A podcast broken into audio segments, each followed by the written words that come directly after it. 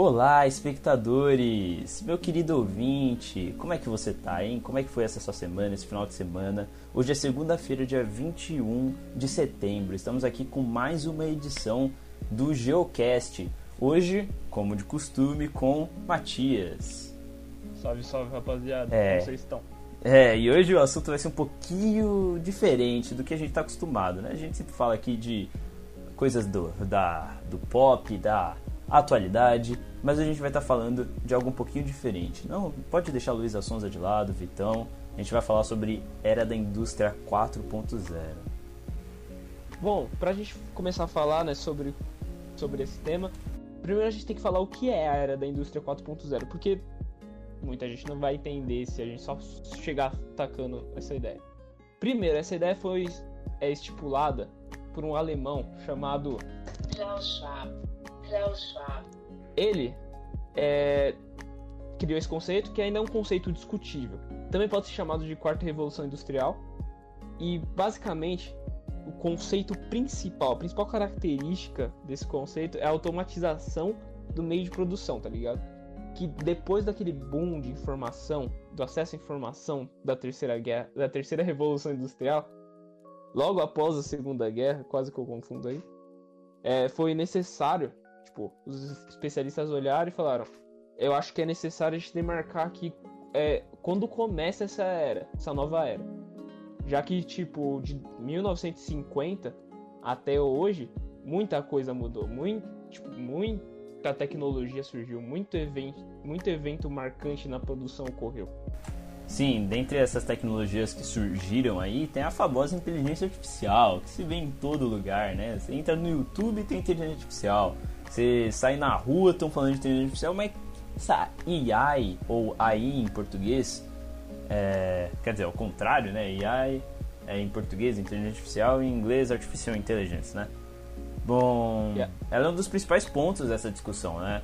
Toda essa construção de um robô que possa aprender, assim como o ser humano, ela atua dentro das fábricas, porque diferente de filmes, tudo de ficção científica que a gente está acostumado a pensar, como Ex Machina, né, que é o- uma referência no tema, os robôs não tendem a se transformar em humanos. Pelo menos não é o que a gente espera.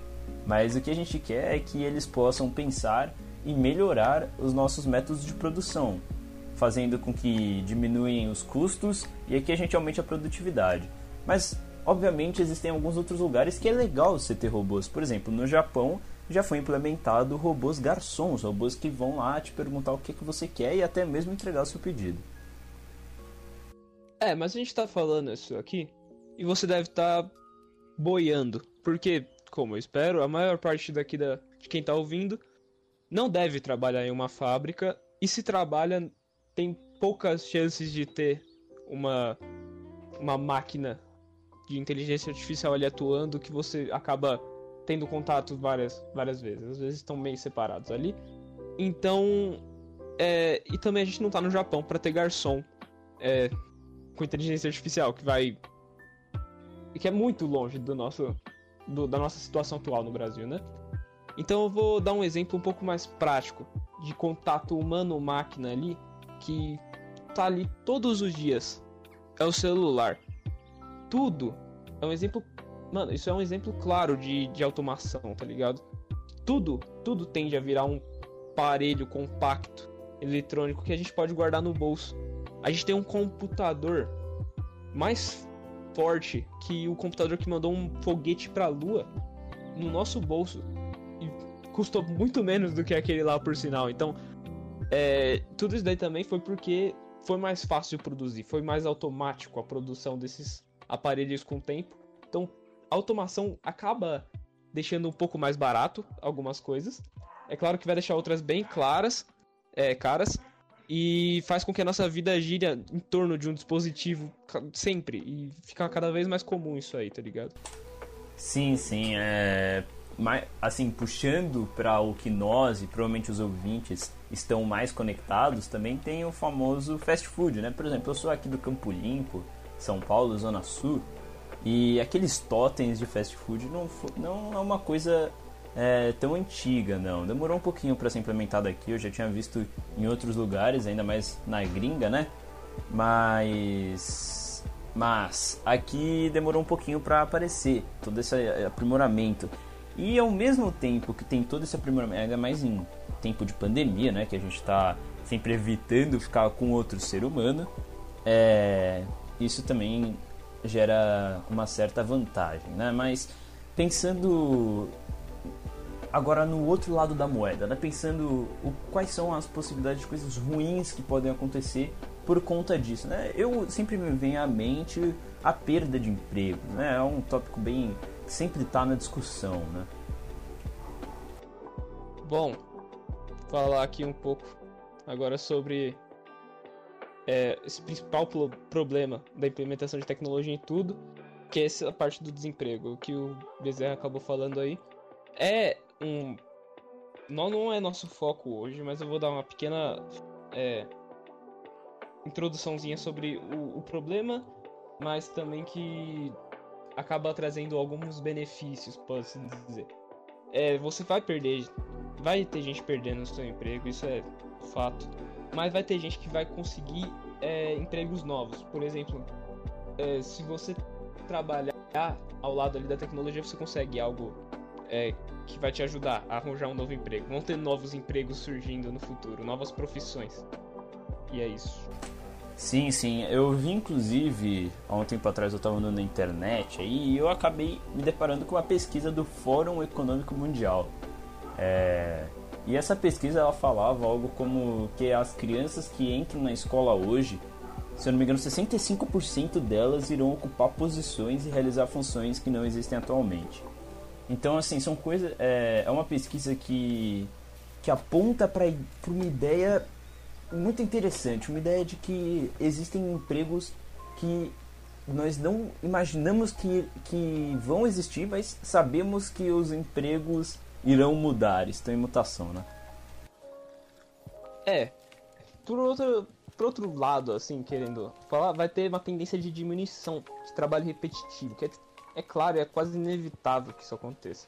É, vou dar aqui alguns exemplos simples é, casas já são construídas por impressoras 3D, basicamente. Você consegue evitar é, gastar menos com mão de obra humana, e você vai continuar gastando com energia e, e com o próprio maquinário que você vai usar. Então você vai estar tá simplesmente trocando para quem você vai dar o dinheiro. Você, em vez de dar para um pedreiro, um arquiteto, você vai estar tá dando para é, comprando uma máquina, dando para uma loja ou pro, pra companhia de eletricidade da sua cidade. É, tem alguns que arrumam, é, fazem algumas tarefas de advogado, por exemplo, tipo, organizar e analisar documento. Isso é muito bom, tipo, você vai gastar menos com advogado, que, convenhamos, não é muito, muito prazeroso gastar tanto dinheiro assim com advogado. É, e pode ser feito isso daí, pode ser feito, mano, em máquinas que tipo, faz muitos, muitos por, por segundo. E é dá para fazer também diagnósticos simples, até cirurgias com robô. Então é um mundo que o futuro vai ser muito mais preciso em questão é, tipo dessa dessa área. Vai ser tudo mais feito com precisão porque a máquina tem menos tendência de erro. Mas tipo, em compensação desse negócio de diminuição de, dessas tarefas, vai ter uma, um aumento da, das pessoas que estão trabalhando junto com a tecnologia. Essas pessoas vão é, ter mais oportunidades de emprego, ou seja, tipo, não seria uma substituição tão impactante do ser humano nelas. Tipo, matemática, engenharia, ciências e computação seria um exemplo disso. Sim, sim, é, esse pessoal eu imagino que vai se dar um pouquinho bem, mas uma, umas profissões que eu realmente olho para o futuro e falo, cara, isso aqui vai continuar e não tem máquina que resolva é a parte da criatividade, cara. A parte de você ir lá, fazer um podcast, que nem o que a gente tá fazendo, fazer o design de um site, por exemplo. Tudo isso são coisas que são muito relacionadas a sentimentos. E desculpe-me se existe alguma máquina aí escutando o nosso podcast. Pelo que sabemos, máquinas não têm sentimentos. A gente pode até tentar emular um sentimento nela, mas um sentimento verdadeiro que nem os seres humanos têm é algo que entra num tópico completamente diferente e que não é o nosso ponto. Mas voltando a essa ideia de trabalhadores do conhecimento, como são chamados, né? Essas profissões como criatividade, negociação, estratégia e análise são, são futuros é, promissores que vão estar tá andando né, de mão dada com o pessoal da tecnologia, ainda mais em termos de estratégia e análise. Eles vão prover os dados e o ser humano ali, junto com o auxílio da máquina, vai escolher as opções. É, inclusive o citado né, Klaus Schwab, Klaus Schwab, o autor do livro A Quarta Revolução Industrial, ele já citou um tópico, ele já citou uma frase que eu acho até bom a gente recitar, que é Estou convencido de uma coisa, que no futuro o talento, mais do que o capital, vai representar o fator crítico de sucesso da produção. Bom, é, daqui para frente, é, esse daqui já é o final do nosso podcast, basicamente. Daqui para frente, tudo tende a ficar mais automatizado e vai ficar mais nessa área de tecnologia. Isso é, é a coisa mais fácil de se prever. É, vai mudar uma vai mudar muito a, tipo, o ritmo e a organização do trabalho, mão de obra.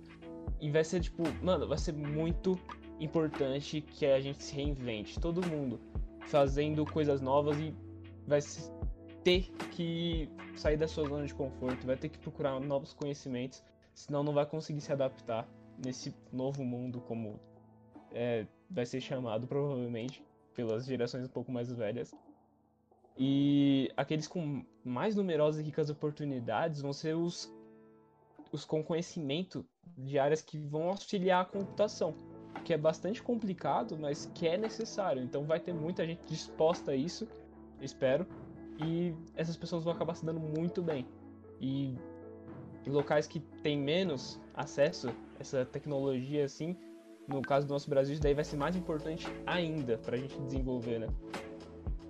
Sim, sim. Medo é uma realidade, é uma realidade que todos os animais é, enfrentam, é uma realidade que o ser humano está e vai enfrentar muito nesses próximos anos.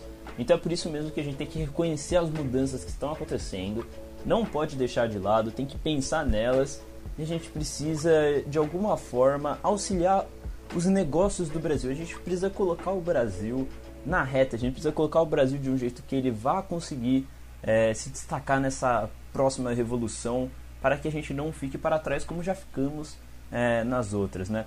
E bom, esse é o nosso final, o final do nosso podcast, do Geocast de hoje.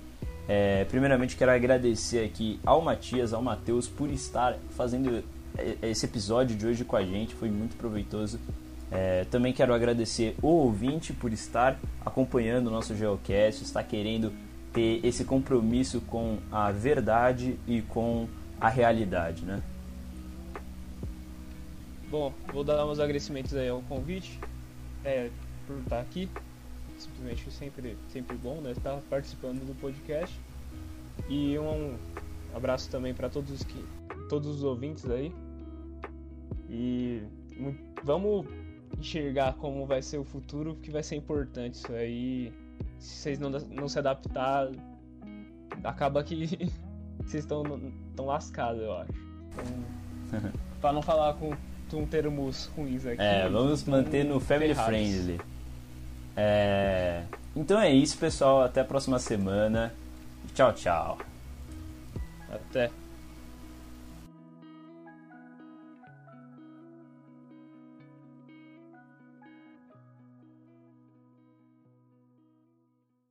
Bom, rapaziada, é isso. Esse é o fim do nosso podcast. Segue lá no nosso Instagram, geocast, underline PDC.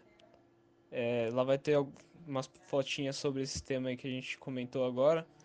É, então segue lá. É isso, galera. Falou.